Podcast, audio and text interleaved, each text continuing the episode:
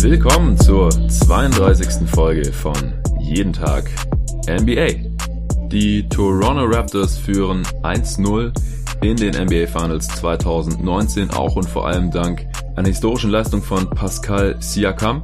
Ich werde Spiel 1 natürlich im Detail analysieren. Jeden Tag NBA ist zurück, das heißt, es wird jetzt wieder zeitnah jedes einzelne Finals Game von mir morgens analysiert und direkt für euch rausgehauen. Das ist schon mal garantiert, nachdem es jetzt die letzten knapp drei Wochen ein bisschen schwieriger war für mich, zu jedem Spiel was zu machen und darüber hinaus auch noch unmöglich zwischen den Spielen irgendwas für mich aufzunehmen, da ich nicht zu Hause war. Ich war erst geschäftlich unterwegs in Stuttgart in meiner Heimatstadt, wo mein Arbeitgeber ist und musste da mal wieder Vollzeit arbeiten. Das macht es natürlich schwierig, dann hier quasi noch Vollzeit ein NBA Daily Podcast rauszuhauen. Jetzt bin ich wieder zurück in Berlin, wo ich nur Teilzeit arbeiten kann. Das heißt, ich kann mir nachts die Spiele immer direkt reinziehen und danach direkt aufnehmen und für euch raushauen. Und an den spielfreien Tagen versuche ich auch so viel wie möglich aufzunehmen. Zu den Formaten hatte ich eine Umfrage gestartet auf Twitter, die ist zwischenzeitlich abgeschlossen. Über 100 Leute haben abgestimmt und die meisten würden gerne Draft Prospect Scouting sehen, 42 Prozent, also fast die Hälfte ein weiteres knappes Drittel würde gerne Off-Season Previews sehen, 30 Prozent, nur 17 Prozent mögen allgemeine Fragenpots hören und 11 Prozent haben die großen Playoff-Erkenntnisse bekommen. Ich denke, es ergibt auch Sinn, jetzt nebenher noch bis zur Draft die Prospects zu scouten, die Spieler, die gezogen werden, zu scouten. Da ist nächste Woche, Anfang der Woche auch eine Aufnahme geplant mit Tobias Berger,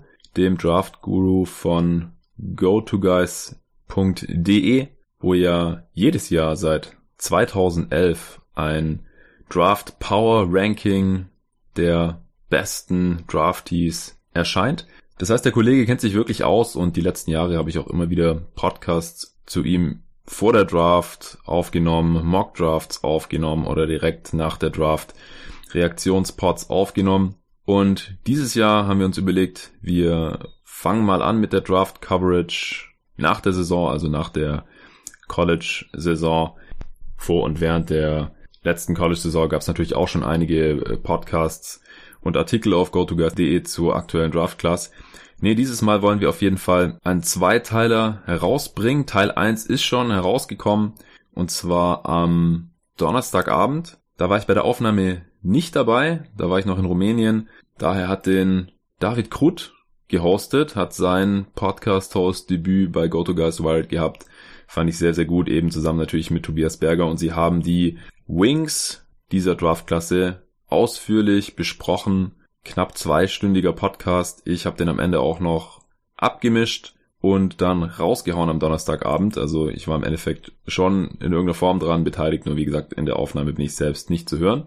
In Teil 2 ist es dann ganz anders, da kommt der Tobias zu mir in den Podcast hier bei Jeden Tag NBA und wir schauen uns die verbleibenden zwei Positionen an, und zwar die Bigs und die Playmaker. Wir unterscheiden bei GoToGuys.de, was die Draft Prospects angeht und oft auch was die NBA-Spieler angeht, grob zwischen drei verschiedenen Positionen, in Anführungsstrichen, eben den Big Man, den klassischen Bigs, egal ob die im Endeffekt dann als alleiniger Center auflaufen oder vielleicht auch mal mit einem anderen Big zusammen als quasi Power Forward, wenn man so möchte, nach den etwas veralteten Positionseinteilungen. Dann eben die Wings, ob man die dann Shooting Guard oder Forward oder Small Forward oder so nennen möchte, ist erstmal zweitrangig und dann eben die Playmaker, ob das dann eher klassische sogenannte Point Guards sind, kleinere Guards oder auch größere Spieler, die in erster Linie die Offense initiieren und am Ball kreieren, ist da auch zweitrangig. Ja, diese beiden Kategorien sind jetzt noch offen, wird dann im zweiten Teil eingeführt und ich muss jetzt mal schauen, wie ich es übers Wochenende mache, ob ich davor ein paar detailliertere Scouting Reports zu eben ein paar Bigs und Playmakern raushaue oder ob ich jetzt erstmal ein paar Wings mache, sozusagen noch ein bisschen nachliefere, denn ich gehe davon aus, dass der eine oder andere Hörer dann eben den bei GoToGuys Wired erschienenen ersten Teil schon gehört hat und somit eben auch schon einiges über die Wings der Draft Class weiß. Das ist so jetzt erstmal der mittelfristige Plan. Natürlich wird Spiel 2 der Finals dann am Montagmorgen auch wieder direkt gecovert. Es sind jetzt also zwei spielfreie Nächte oder Tage oder Morgende und dann mindestens einen von beiden werde ich dann auf jeden Fall was zur kommenden Draft Class machen. Off-Season Previews habe ich auch Bock drauf, werde ich sicherlich auch was machen. Ich würde jetzt nur erstmal die Draft voranstellen, weil die eben zuerst ist und die Off-Season zwar mit der Draft schon beginnt, aber die meisten Teams dann erst so richtig mit Beginn der Free Agency am 1. Juli aktiv werden und bis dahin würde ich dann auch das, was ich zu den Off-Season Previews machen möchte, durchhaben wollen. Ihr hört schon so ein bisschen raus, dass ich aktuell schon ein bisschen über die Finals hinaus plane. Liegt einfach daran, dass es ganz gut läuft hier, was die Hörerzahlen angeht. Jetzt natürlich ähm, hat das Projekt ein bisschen darunter gelitten, dass ich die letzten Wochen nicht so viel Zeit hatte und eben nicht nahezu jeden Tag einen Pod raushauen konnte. Über die letzte Woche kam er tatsächlich nur der eine am Sonntagabend, den ich mit Tobias Bühner unter etwas erschwerten Umständen direkt am nächsten Tag nach der Hochzeit, auf der ich ja war, äh, aufgenommen hatte. Ich war vielleicht schon wieder nüchtern, vielleicht auch nicht. Ich war extrem müde.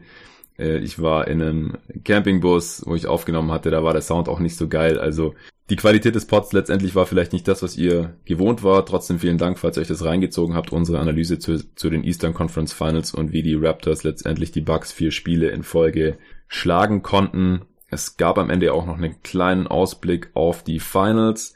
Unter anderem deswegen habe ich mich dann letztendlich dagegen entschieden, gestern am Donnerstag noch schnell eine Preview zu den Finals rauszuhauen. Erstens gab es zu dem Zeitpunkt einfach schon so viele Finals Previews. Natürlich hat jedes Outlet, das irgendwas Schriftliches rausbringt, eine Finals Preview eigentlich gemacht und auch noch einige Ports, sei es von anderen deutschen Podcasts oder von den amerikanischen Kollegen. Da ist sicherlich jeder irgendwie auf seine Kosten gekommen und deswegen wollte ich da nicht noch irgendwas erzwingen. Optimal wäre es natürlich gewesen, wenn ich am Dienstag oder am Mittwoch da schon was machen hätte können, aber da war ich eben noch auf dem Rückweg, erst zurückgeflogen nach München und dann äh, von dort, da stand mein Auto noch nach Berlin gefahren am Mittwochmorgen in aller Herrgottsfrühe, weil ich hier dann wieder tagsüber arbeiten musste und dann abends war ich einfach viel zu fertig und auch noch nicht komplett vorbereitet, so dass ich euch hier was Gutes liefern konnte und dann gestern habe ich den Sinn nicht mehr so ganz gesehen, aber ich hatte mir natürlich meine Gedanken gemacht, hatte mir auch Fragen aufgeschrieben zu diesen Finals, die großen Fragen, die ich mir vor dieser Serie gestellt habe und die werde ich jetzt einfach heute beantworten und auch immer wieder darauf zurückkommen im Verlauf dieser Serie.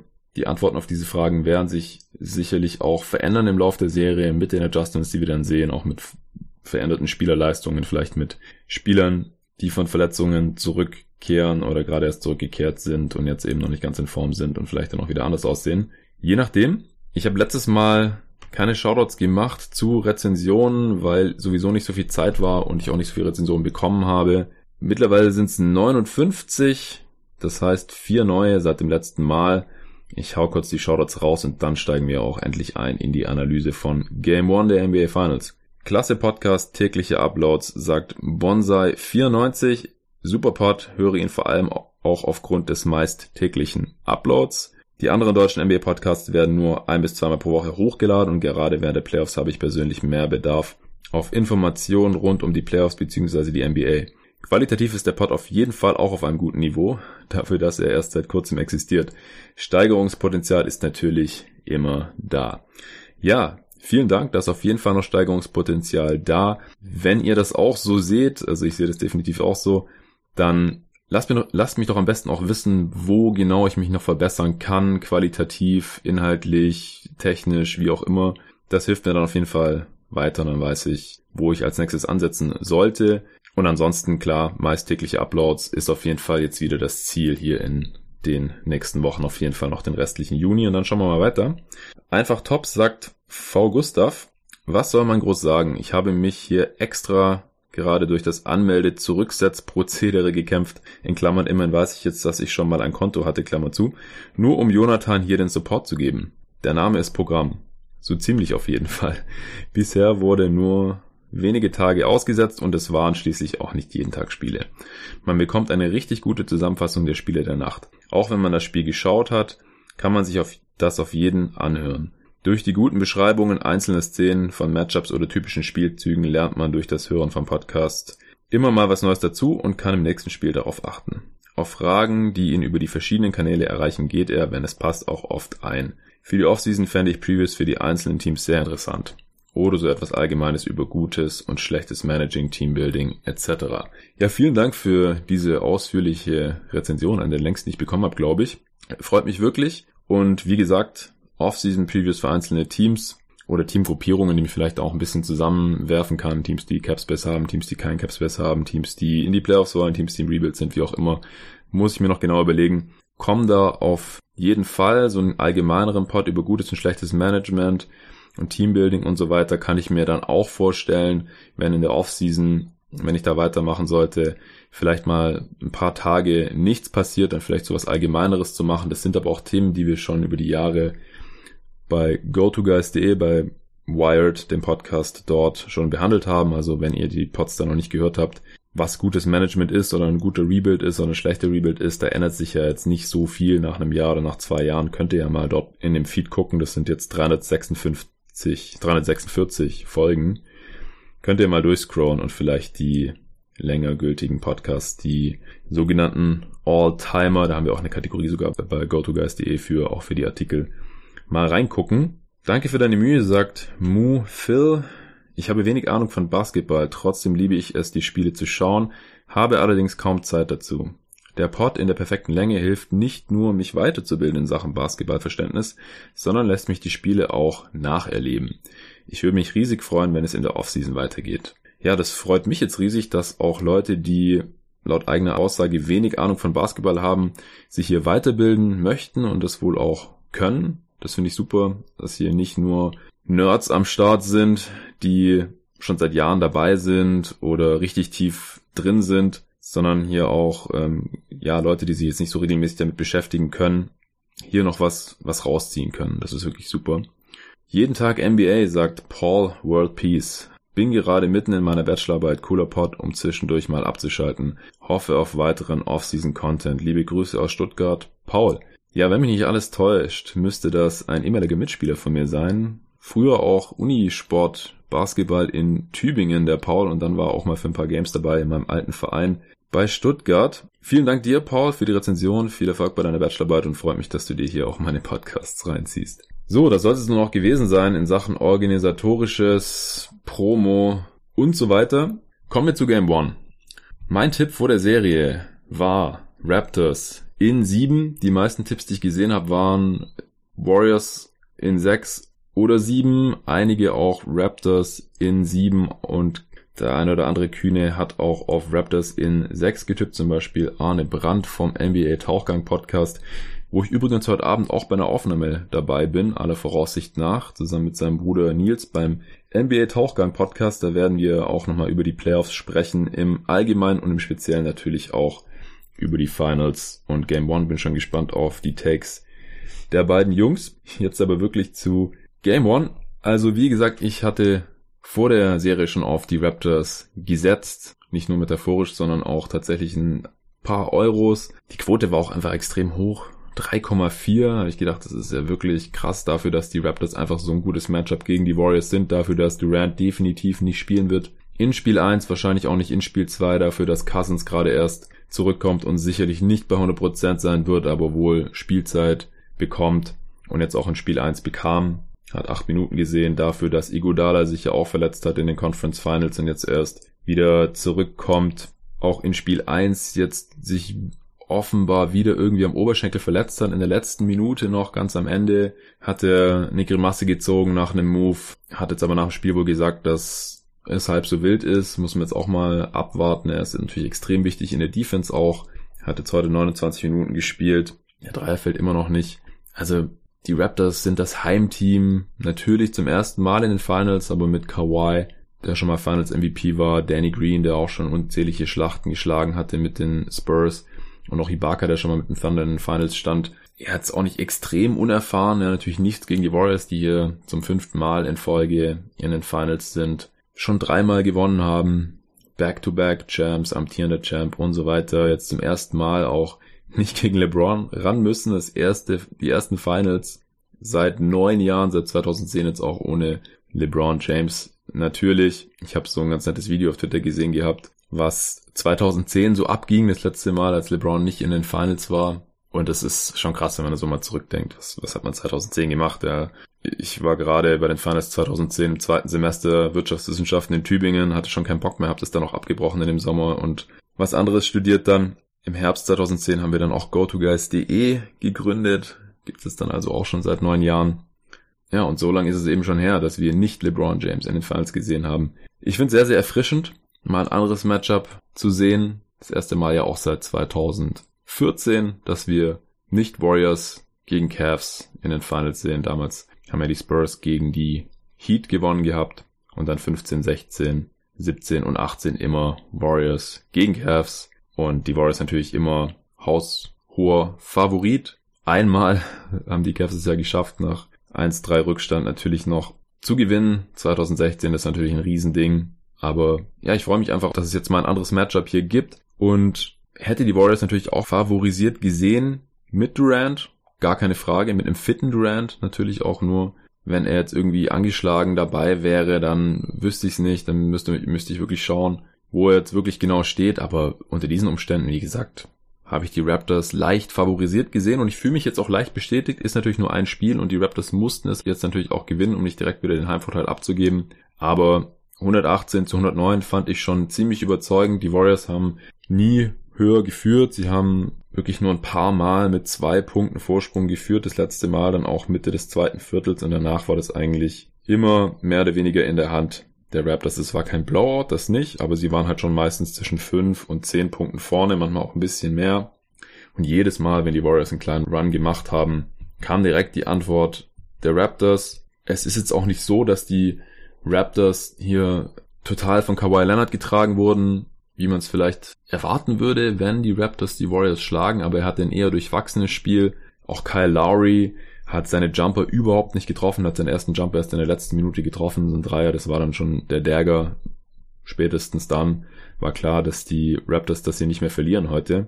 Nee, es war das Spiel von Pascal Siakam, der eine unglaubliche äh, Shotmaking-Performance gezeigt hat, wirklich eine Performance, die man so noch nicht oft gesehen hat, sei es in den Finals oder überhaupt.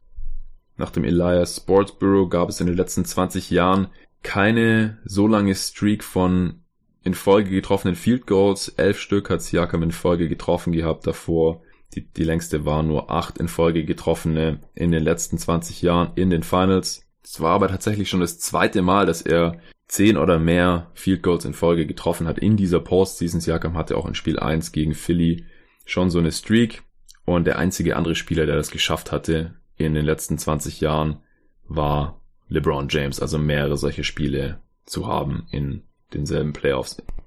Also zehn oder mehr Field Goals in Folge zu treffen. Das heißt, Siakam konnte fast nicht daneben werfen heute, hat auch ein paar wilde Dinger gemacht, aber er hat auch wirklich attackiert. Selbst gegen Draymond hatte er da keine Angst zum Korb zu gehen, hat 14 von 17 aus dem Feld getroffen, auch der Jumper ist gefallen, aus der Midrange getroffen, zwei seiner drei Dreier getroffen, beide Freiwürfe getroffen, für insgesamt eben 32 Punkte, auch 8 Rebounds, 5 Assists und gute Defense, sehr, sehr starke Rim Protection, zwei Blocks. Nächstes Jahr kam ganz eindeutig der beste Raptor hier. Auf Seiten der Warriors war Curry der einzige, der ein richtig gutes Spiel hatte, würde ich sagen. 34 Punkte, auch ziemlich effizient, vor allem weil er sehr oft an der Linie war und alle getroffen hat. 14 Freiwürfe, 4 von 9 von Downtown, ist jetzt nicht unmenschlich, aber auch noch ganz gut. 34 Punkte aus 25 Shooting Possessions gemacht. Also Shooting Possessions nochmal zur Erklärung vielleicht für die neueren Hörer. Das sind einfach Abschlüsse, nicht nur die Field Goal Attempts. Das ist nicht so zielführend, denn es gibt eben auch noch Freiwürfe und dann kann man Possessions ja auch noch per Turnover abschließen. Er hat jetzt drei in dem Fall. Dann wären wir bei 28 Ballbesitzen, die Curry selbst beendet hat, entweder dadurch, dass er einen Wurf genommen hat oder beim Wurf eben gefault wurde oder den Ball weggeschmissen hat. Und wenn man mehr Punkte hat, als man Ballbesitze abgeschlossen hat, dann ist es schon mal ein gutes Zeichen und wenn es deutlich mehr ist, dann war das auf jeden Fall ein effizientes Spiel, ist vielleicht so die Faustregel. Curry also im Endeffekt mit 34 Punkten, 5 Rebounds, 5 Assists. Also ein, ein ordentliches Spiel. Er hat vor allem stark angefangen, direkt 11 Punkte im ersten Viertel gemacht, Dann kam Fred Van Vliet rein und gegen den hat er deutlich mehr Probleme gehabt, überhaupt Würfe loszubekommen. Van Vliet ist einfach sehr gut dabei, unter Screens durchzugehen, Curry früh aufzunehmen, ihn auch zu stören, obwohl er jetzt nicht so die Länge hat. Er ist einfach extrem flink und ein sehr, sehr kluger Defender und auf jeden Fall auch die beste Option der Raptors gegen Curry und auch ein Defender, den Curry so in den Playoffs bisher noch nicht hatte. Natürlich bei den Blazers gab es eigentlich keinen Spieler, der so der prädestinierte Curry-Defender war, denn die Guards sind defensiv alle nicht so beschlagen bei den Blazers, um es mal vorsichtig zu sagen. Ja, weder ein Lillard noch ein McCollum. Oft musste ja Lillard gegen Curry ran, dann sein Bruder hat zwar ein Spiel gehabt, wo er ihm einige Male den Ball geklaut hat, aber im Endeffekt ist er auch kein so guter Defender, dass man hier jetzt sagen würde, das war ein gutes Matchup für die Blazers. Dann durfte Harkless sich teilweise versuchen gegen Curry, ist natürlich ein langer athletischer Defender, aber ihm fehlte da so ein bisschen die Geschwindigkeit. Und dann, wenn man so einen, so einen kleinen, stressigen Defender hat, wie Van Vliet eben, dann ist das normalerweise die beste Lösung gegen Curry. Die Clippers haben da ja eigentlich Beverly, aber der musste ja auch aus mangelnden Alternativen KD verteidigen in der ersten Runde über weite Strecken und deswegen ja, mussten dann eben auch weniger starke, defensiv starke Guards oft Curry übernehmen. Ja, und deswegen ist es hier natürlich, äh, ach ja klar, und die Rockets darf man auch nicht vergessen. Ja, da wurde dann eben oft von Paul oder Austin Rivers oder so verteidigt. Klar, Paul ist auch ein extrem guter Defender, aber halt auch kein Spieler, der sich jetzt komplett auf die Defense die ganze Zeit konzentrieren kann, weil er eben auch offensiv natürlich die zweite Option ist nach James Harden. Also allgemein die Raptors eine Defense, die die Warriors so noch nicht gesehen haben, auch seit Jahren nicht gesehen haben. Ich wüsste jetzt nicht, welches Team da rankommen sollte. Die Warriors hatten extreme Probleme im Halbfeld, irgendwie gute Würfe zu bekommen oder diese dann auch zu treffen. Das war ein Riesenproblem. Im Halbfeld hatten die Warriors in diesem Spiel ein Offensivrating von 84. Das ist extrem schlecht. Das wäre während der Saison im 21. Perzentil gewesen, also 80% der Liga waren in der Regular Season besser im Halfcourt als ein Offensive Rating von 84. Die Raptors hingegen hatten eins von 109. Ja. Also die Warriors Defense ist sicherlich, wenn sie bei 100% ist, auch eine der besten der Liga. Aber in diesem Spiel war das nicht der Fall. In Transition waren die Warriors gut. Offensivrating von 175. Das ist extrem stark. Problem dabei. Die Raptors hatten eins von 182, also noch besser. Dadurch hatten die Raptors auch sieben Fastbreak-Punkte mehr als die Warriors, also da konnten sie eben auch keinen Profit draus schlagen, dass sie da ziemlich gut waren. Und im Halbfeld, wie gesagt, war es eben sehr, sehr unausgeglichen. Das lag jetzt auch nicht daran, dass die Warriors irgendwie sehr viel schlechter von Downtown getroffen hätten oder weniger Freiwürfe bekommen hätten oder die weniger getroffen hätten, ganz im Gegenteil. Die Raptors haben genau ein Dreier mehr getroffen, 13 von 33, das sind 39 Prozent. Und die Warriors haben 12 von 31 getroffen, das quasi dieselbe Quote, auch 39 Prozent. Die Warriors mit 29 von 31 Freiwürfen, 94 Prozent. Die Raptors sogar nur 27 getroffen bei 32 Versuchen. Das ist auch eine gute Quote von 84. Aber das war sehr, sehr ausgeglichen hier von der Dreierlinie, von der Freiwurflinie. Das Problem war, dass die Warriors ziemlich schlecht aus dem Zwei-Punkte-Bereich getroffen haben, auch so gut wie gar nicht in die Zone gekommen sind und da dann schlecht getroffen haben. Die Warriors, äh, die Raptors haben einfach eine extrem starke Rim Protection, das haben wir auch schon gegen die Bucks gesehen. Da haben sie ja auch Janis und Co. das Leben extrem schwer gemacht. Die Warriors so letztendlich nur 32 Punkte in der Zone.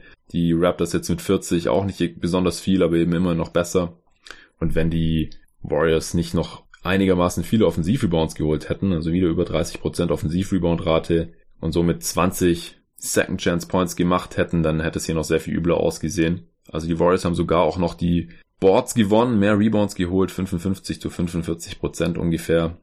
Und eben trotzdem hier relativ deutlich gewonnen. Liegt auch daran, dass sie natürlich mehr Turnovers gemacht haben als die Raptors. 16 zu 10. 10 Turnovers ist eine solide Anzahl für die Raptors. Während bei den Warriors vor allem Draymond Green wieder relativ sloppy war. 6 Turnovers. Allein von ihm, Green, auch zusammen mit Thompson, die einzigen Warriors, die neben Curry überhaupt zweistellig gepunktet haben. Green allerdings auch nur 10 Punkte, 2 von 9 aus dem Feld, keinen seiner beiden Dreier getroffen.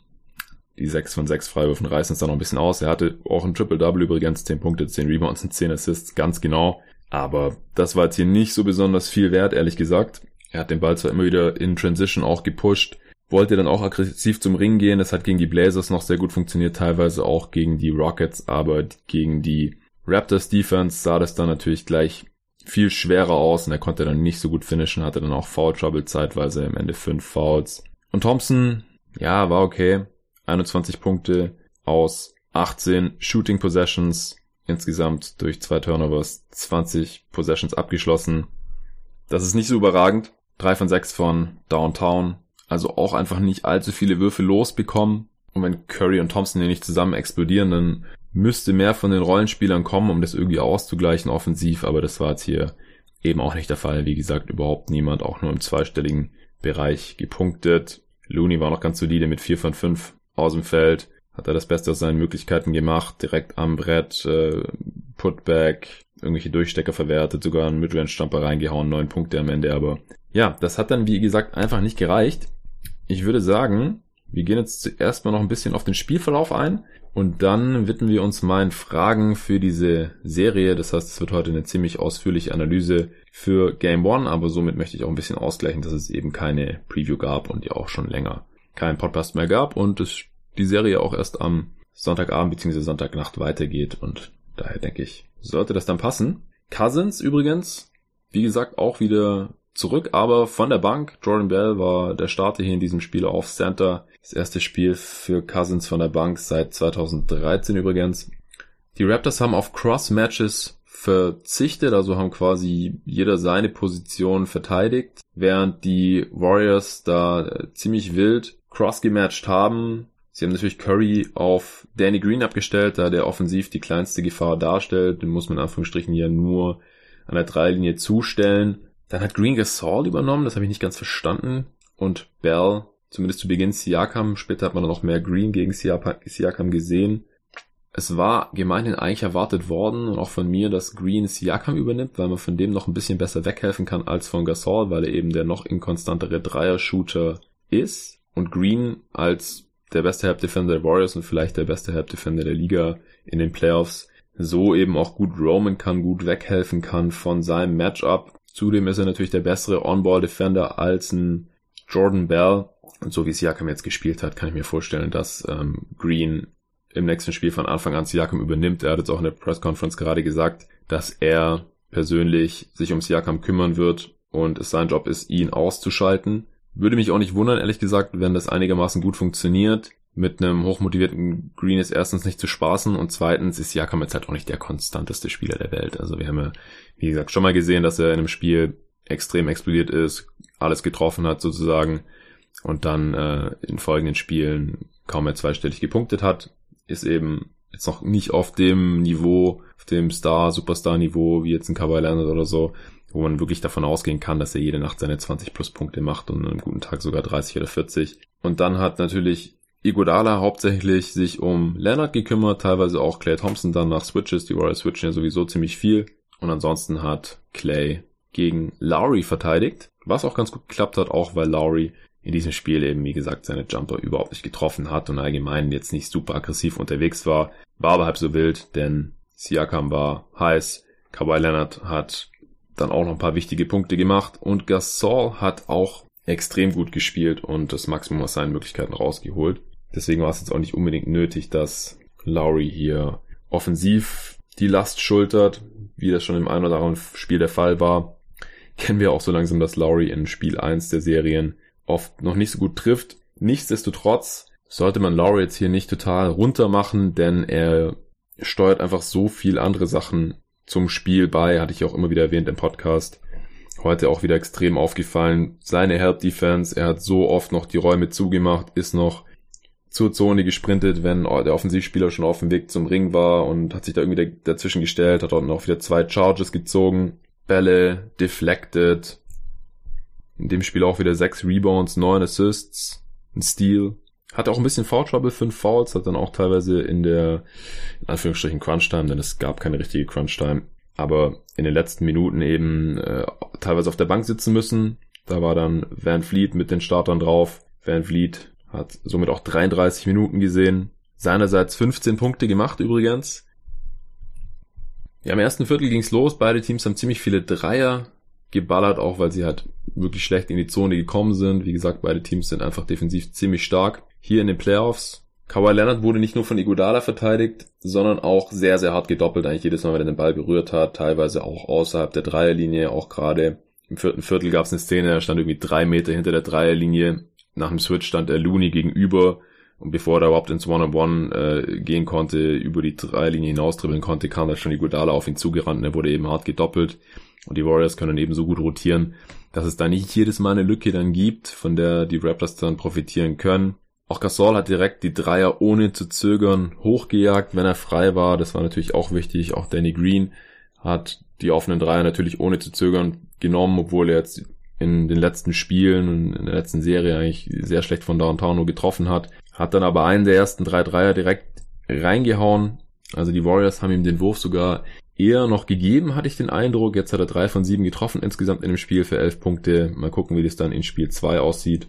Gasol war zwei von vier von Downtown, natürlich auch extrem wichtig. 20 Punkte gemacht aus 13 Shooting Possessions. Also wenn eben Gasol und Siakam, die beiden Starting Bigs der Raptors zusammen 52 Punkte machen aus 31 Shooting Possessions, dann ist es natürlich extrem gut. Also dann haben die Warriors wirklich ein Problem. Wie gesagt, erwarten würde ich es jetzt nicht, einfach weil Siakam und Gasol beide ein bisschen unkonstant sind, offensiv ein bisschen streaky sind, Defensiv waren sie beide extrem stark. Wie gesagt, gerade in der Rim Protection. Gasol auch einfach ein ziemlich stressiger Defender, der immer irgendwo seine Hände dazwischen hat. Im Pick and Roll konnte er nicht irgendwie ausgenutzt werden, wie das manche vor der Serie vielleicht erwartet hatten. Die Warriors haben auch gar nicht so viel Pick and Roll gespielt. Vielleicht sparen sie sich das dann eher für die nächsten Spiele auf. Oder wenn es einen Crunch schon gegeben hätte, hätte man es dann vielleicht da gesehen. Das haben wir ja gegen die Blazers und auch gegen die Rockets gesehen, wenn es dann um die Wurst ging haben sie fast jedes Mal dann in Curry und Draymond Pick and Roll gespielt. Das habe ich jetzt heute kaum erkennen können. Die Raptors haben eigentlich auch viel geswitcht, nur wenn Gasol involviert war, dann haben sie eher eine normale Pick and Roll Coverage gespielt, woraus sie dann auch selten irgendwie Profit schlagen konnten. Ja, Siakam hat auch im ersten Viertel direkt aggressiv angefangen, hat die Mismatches attackiert nach den Switches, stand da ein paar Mal irgendwie dann Curry gegenüber und ist dann direkt äh, ins Post-Up gegangen und Richtung Korb gegangen. Wenn er gedoppelt wurde, hat er rausgepasst, dann einmal auch eben auf den Gasol Dreier, selber ein Above the Break Dreier reingehauen, später dann nochmal ein, also jetzt auch nicht nur aus der Corner und Above the Break ist er normalerweise noch ein bisschen unsicherer, nimmt die oft erst gar nicht als eben aus der Ecke. Auf der anderen Seite hat Curry direkt drei von fünf Dreier im ersten Viertel getroffen, wie gesagt elf Punkte gemacht, auch Clay war aggressiv, hat direkt acht Würfe genommen mit durchwachsenem Ergebnis, hat einmal auch über Gasol gestopft. Die Raptors sind früh weggezogen, dann haben die Warriors einen 8-0 Run hingelegt und 19 zu 18 in Führung gegangen, eben hauptsächlich durch Curry und Clay. Aber im Halbfeld auch da schon die Warriors mit ziemlich großen Problemen. Die Raptors waren oft an den Pässen dran. Ist halt einfach was anderes, wenn man im Halbfeld gegen die Raptors ran muss, anstatt gegen die Trailblazers. Dazu hatten die Warriors ja jetzt auch über eine Woche spielfrei gehabt nach dem Sweep, mussten jetzt erstmal wieder hier ein bisschen reinkommen, sich an die Intensität gewöhnen. Da waren die Raptors einfach noch ein bisschen mehr im Flow, die ja erst am Samstag den Sack zugemacht hatten nach Spiel 6, aber jetzt trotzdem sich ein bisschen ausruhen konnten die letzten Tage. Nach dem ersten Viertel dann 21 zu 25, also noch ein knappes Spiel. Das Spiel war ja wie gesagt auch eigentlich über die gesamte Distanz einigermaßen knapp. Im zweiten Viertel dann kam wie gesagt Cousins rein, von den Würfen, die er genommen hat, war ich jetzt nicht so begeistert. War einmal so ein Fadeaway Midrange Jumper, der, den er gebrickt hat. Dann hat er noch einen Dreier gebrickt. Dazwischen hat er aber auch einmal Freiwürfe gezogen und nach einem Post-Up einen Kick-Out auf Jerabko in die Corner gespielt, den Jerabko dann auch getroffen hat. Cousins so letztendlich in seinen acht Minuten mit drei Punkten kein Rebound geholt. Ich weiß nicht, wie er das geschafft hat. Zwei Assists und im Turnover und auch zwei Steals. Mit ihm auf dem Feld waren die Warriors bei minus eins. Ah, das stand sogar zweimal in der Linie, dann insgesamt drei von vier. Jerebko hat zwei Dreier insgesamt getroffen von drei. Den dritten hat er geerbert. Das war aber, glaube ich, gleich der erste, den er genommen hatte. Für sechs Punkte. Am anderen Ende des Feldes wurde Cousins aber oft attackiert ins Pick and Roll der Raptors eingebunden. Also unterm Strich aus meiner Sicht in diesem Spiel eher noch ein Minus. Ich weiß nicht, ob das noch besser werden kann über die Serie. Wie gesagt, nachdem Curry im ersten Viertel direkt elf aufgelegt hatte, hat er dann gegen Van Fleet weniger Touches bekommen. Die Warriors hatten eine Scoring Drought. Wo wirklich nicht viel ging und da habe ich gedacht, was macht Curry eigentlich? Er war auf dem Feld zu dem Zeitpunkt, aber einfach total unauffällig, da ging dann irgendwie gar nichts mehr. Sie waren dann aber relativ früh im Bonus und konnten dann so durch ein paar Freiwürfe ein bisschen ausgleichen, dass sie eigentlich im Spielplus selbst kaum gute Würfe kreieren konnten, waren im zweiten Viertel auch irgendwann nur bei 35 Prozent aus dem Zwei-Punkte-Bereich und bei einem Half-Court Offensive Rating von 50. Auf Seiten der Raptors hatte Kawhi zu dem Zeitpunkt auch kein so starkes Spiel. Er hat auch jetzt in dem Spiel keinen einzigen Midrange-Jumper getroffen, was bei seinem Spielstil dann natürlich direkt wehtut. Insgesamt 5 von 14 aus dem Feld, aber 3 seiner 6 Dreier immerhin und 10 von 12 von der Linie. Das rettet seine Effizienz. 23 Punkte aus 20 Shooting Possessions, zwei Turnovers noch. Dann sind wir bei 23 Punkten aus 22 Ballbesitzen. Hat aber auch 5 Assists gespielt. Also wie gesagt, er wurde einfach sehr oft hart gedoppelt, auch beim Drive natürlich war immer ein zweiter Defender da oder halt fast immer. Und dann hat er oft den richtigen Pass gespielt, Kickout gespielt, Hockey Assists auch gespielt. Defensiv konnte er meistens ein bisschen roamen. Nach Switches war er dann natürlich auch manchmal gegen Curry oder so. In der Head Defense ist er mir ein, zwei Mal auch sogar negativ aufgefallen in dem Spiel. Also da hat er jetzt gar nicht so den riesen Impact gehabt in der Verteidigung in diesem Spiel, finde ich. Im zweiten Viertel hat es Jakam dann schon zwölf Punkte erreicht und Gasol war auch schon bei zehn. Also offensiv haben da die Bigs das Team schon mehr oder weniger getragen.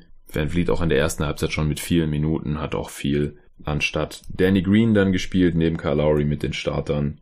Green insgesamt auch mit 29 Minuten in dem Spiel und Van Vliet, wie gesagt, mit 33. Van Vliet in dem Spiel nur eins von vier von Downtown, ist aber einige Male aggressiv zum Korb gezogen, konnte da finishen, hat auch sechs Freiwürfe gezogen, vier davon getroffen. Einmal hat er auch beim Dreier, weil ein harter Close-Up kam, einen Pump weggemacht und ist einen Schritt in die, äh, innerhalb der Dreilinie dann hochgestiegen für einen langen Zweier. Im vierten Viertel hat er dann auch noch einen Dreier, bei dem er auf der Linie stand, so ein Notwurf am Ende der Shotclock mit Buzzer, mit Brett reingehauen. Also der war ziemlich glücklich, deswegen würde ich jetzt auch nicht sagen, dass er eigentlich zwei Dreier getroffen hat. Ja, insgesamt wie gesagt 15 Punkte, zwei Assists und eben sehr, sehr starke Defense gegen Steph Curry stand auch bei plus 11 in diesem Spiel, was mit Lowry und Leonard zusammen der beste Wert ist bei den Raptors.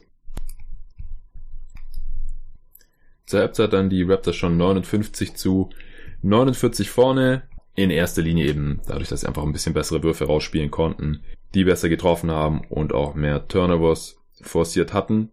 Im dritten Viertel hat dann Siakam weiter in Transition ziemlich gekillt, ist da immer Richtung Korb gesprintet und hat so ziemlich alles reingelegt, war dann irgendwann so heiß, dass er nach seinem zweiten Dreier dann auch aus der Midrange einen Pull-Up genommen hat, wo natürlich eigentlich die Warriors auch nicht verteidigen und wenn er den dann nimmt und trifft, dann können die Warriors da wenig machen. Gasol war dann auch ziemlich selbstbewusst, Post-Fadeaway genommen und getroffen.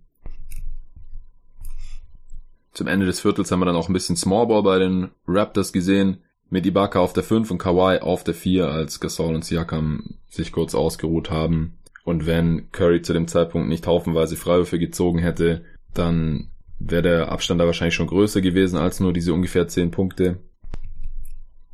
Aber die Warriors sind immer irgendwie dran geblieben, auch immer mal wieder auf 5 Punkte oder 3 Punkte sogar rangekommen. Im Endeffekt aber hatten sie wirklich extreme Probleme in der Zone zu finishen. Green konnte, wie gesagt, gegen die Länge der Raptors nicht finishen. Cousins hat einen Charge gegen Lowry begangen. Der hat übrigens 14 Charges in diese Postseason schon gezogen hat. Auf der anderen Seite hat Siakam einfach seit Mitte des zweiten Viertels schon keinen Wurf mehr daneben gemacht gehabt.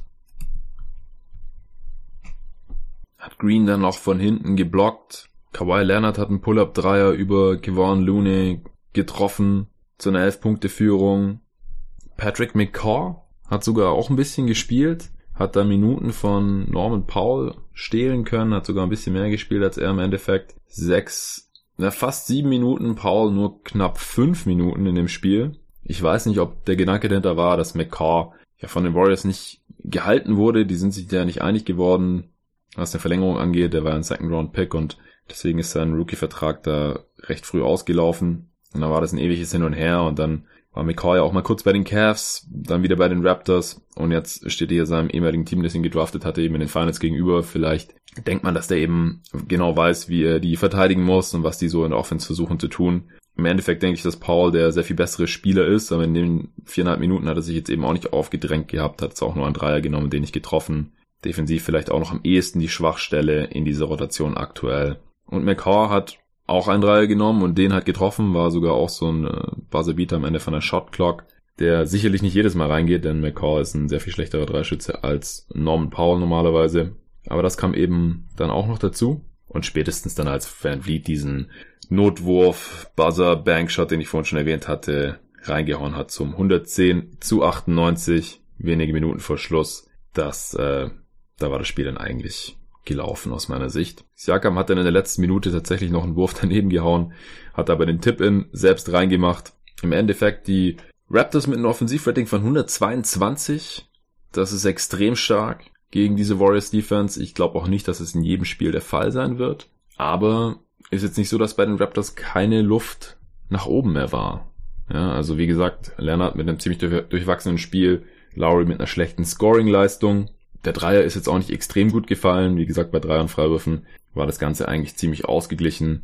Und was die Halbfeld-Defense angeht, da kann man die Raptors eben schon leicht vorne sehen. Und so war es jetzt eben im Spiel auch. Von Ibaka kam offensiv auch gar nichts. Fünf Punkte in 17 Minuten übrigens. Zwei von sieben aus dem Feld. Da ist auch noch ein bisschen Luft nach oben im Zweifel. Bei den Warriors natürlich noch mehr Luft nach oben, keine Frage. Offensivrating von 112. Iguodala hat weiterhin seit der Serie gegen Houston, wo er dann im entscheidenden Spiel 5 Dreier getroffen hat, immer noch kein Dreier getroffen. Jetzt in dem Spiel wieder 0 von 4. Insgesamt jetzt glaube ich bei 0 von 11 seither.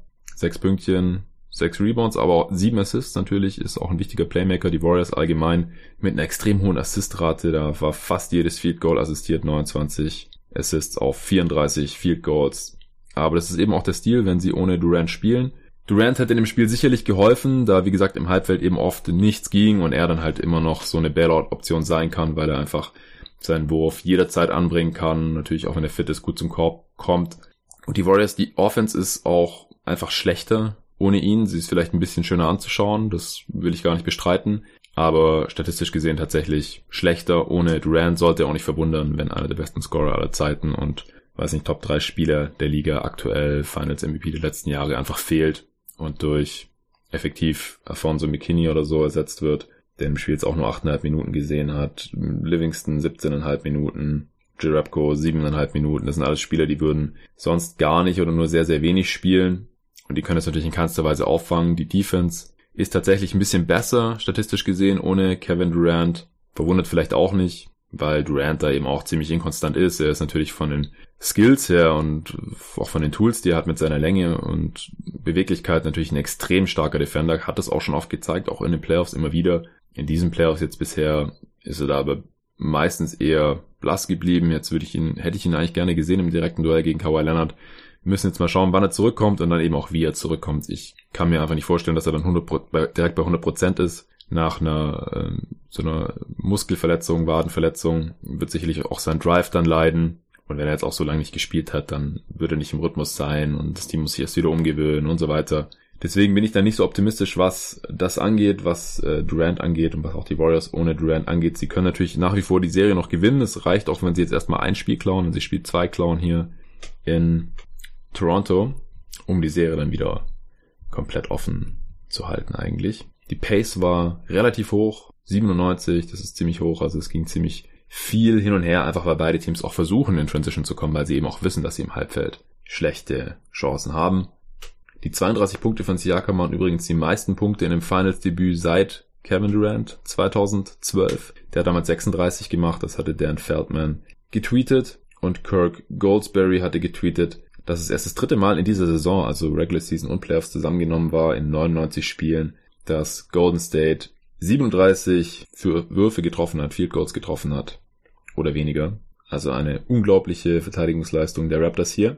Die 32 Punkte waren natürlich auch Career High für Siakam in den Playoffs. Und jetzt würde ich gerne abschließen mit einigen meiner Fragen, die ich mir vor der Serie gestellt habe und die jetzt eben mal, was Spiel 1 betrifft, zumindest schon mal vorläufig beantworten. Ich habe mich gefragt, wie also ob die Raptors Defense die beste Defense ist, gegen die die Warriors die letzten Jahre ran musste, hatte ich ja vorhin auch schon mal erwähnt, dass ich das so sehe. Also hier ist jetzt vielleicht das eine oder andere redundant, muss ich da nicht mehr großartig drauf eingehen. Das ließ sich jetzt natürlich nicht vermeiden hier im Verlauf der Aufnahme, dass ich hier schon meine eigenen Fragen ein bisschen beantworte, weil es einfach die Sachen sind, die ich im Kopf hatte.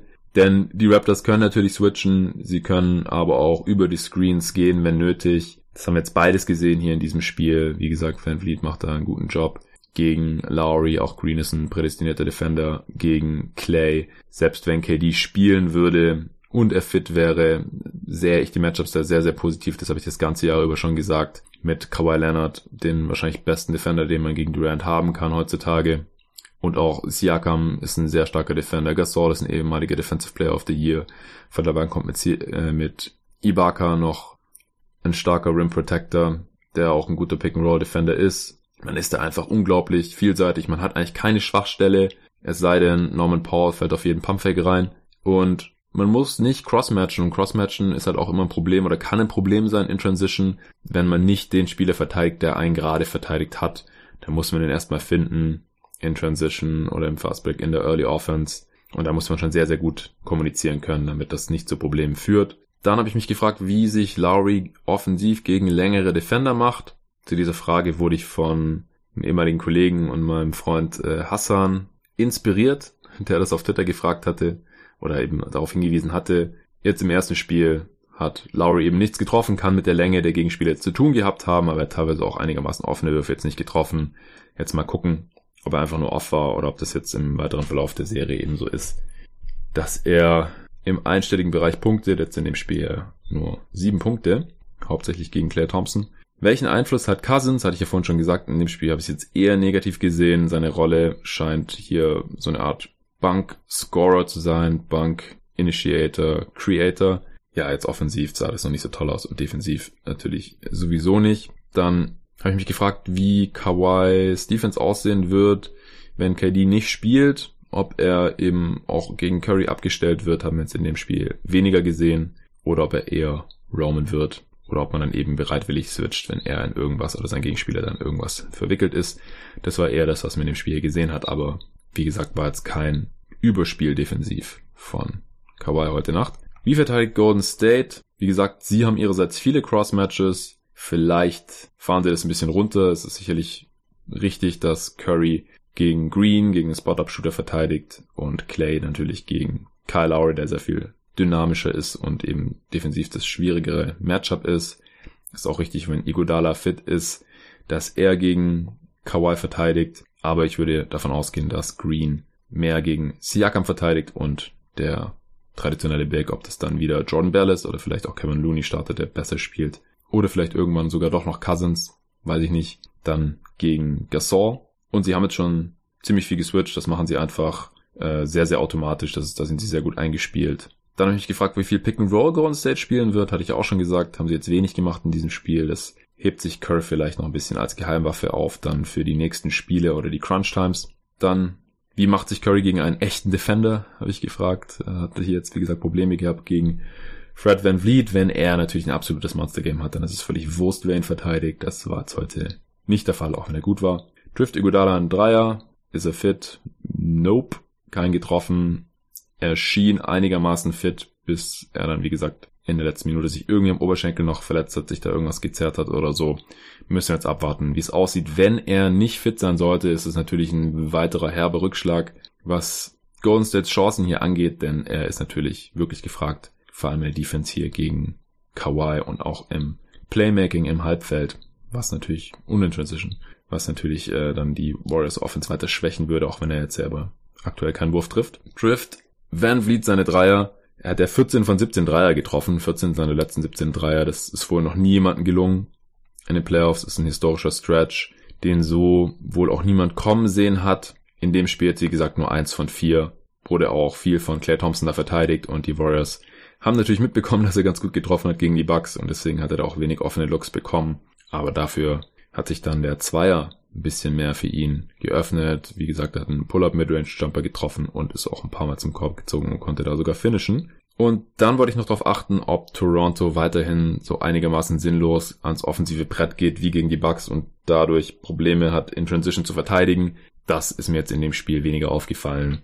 Die Warriors sind zwar gut in Transition gekommen, beziehungsweise haben da gut gepunktet, effizient gepunktet, hatte ich ja gesagt, aber es hat nicht so oft geklappt, dass sie in Transition gekommen sind. Und da haben die Raptors aus meiner Sicht eben auch einen guten Job gemacht. Sie haben jetzt wenig Offensiv-Rebounds geholt, aber ich denke, es ist sehr viel wichtiger, dass die Warriors nicht in Transition sich irgendwie in Rage spielen können und da ins Rennen kommen, als dass man hier und da mal einen Offensiv-Rebound abgreift. Und solange die Raptors dann da mehr Punkte machen in Transition als die Warriors, ist es auf jeden Fall ein Plus. Bei den Second Chance Points waren die Warriors plus 11, allerdings 20 zu 9. Aber wie gesagt, ich würde hier auf jeden Fall die Transition Defense priorisieren anstelle der Raptors und das scheinen sie gemacht zu haben und es scheint hier auch funktioniert zu haben.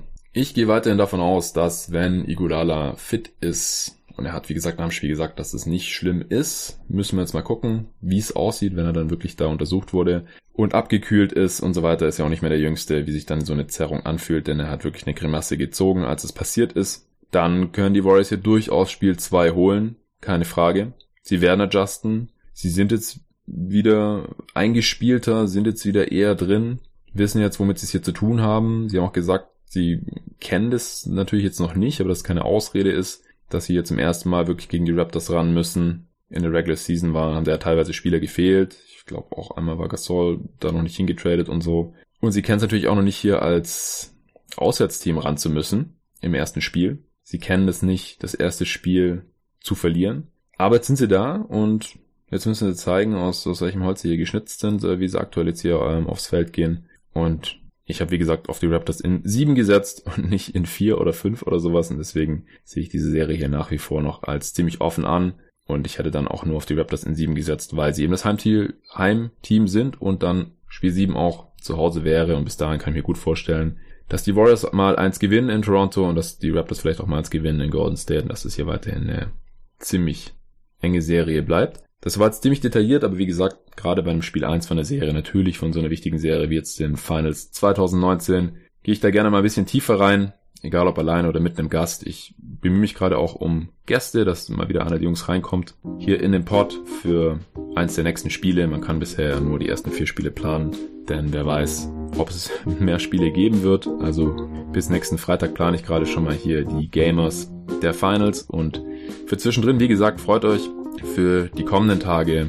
Es wird mindestens einen weiteren Pod geben vom Gamer zu Spiel 2, vielleicht sogar zwei. Ich muss jetzt mal gucken.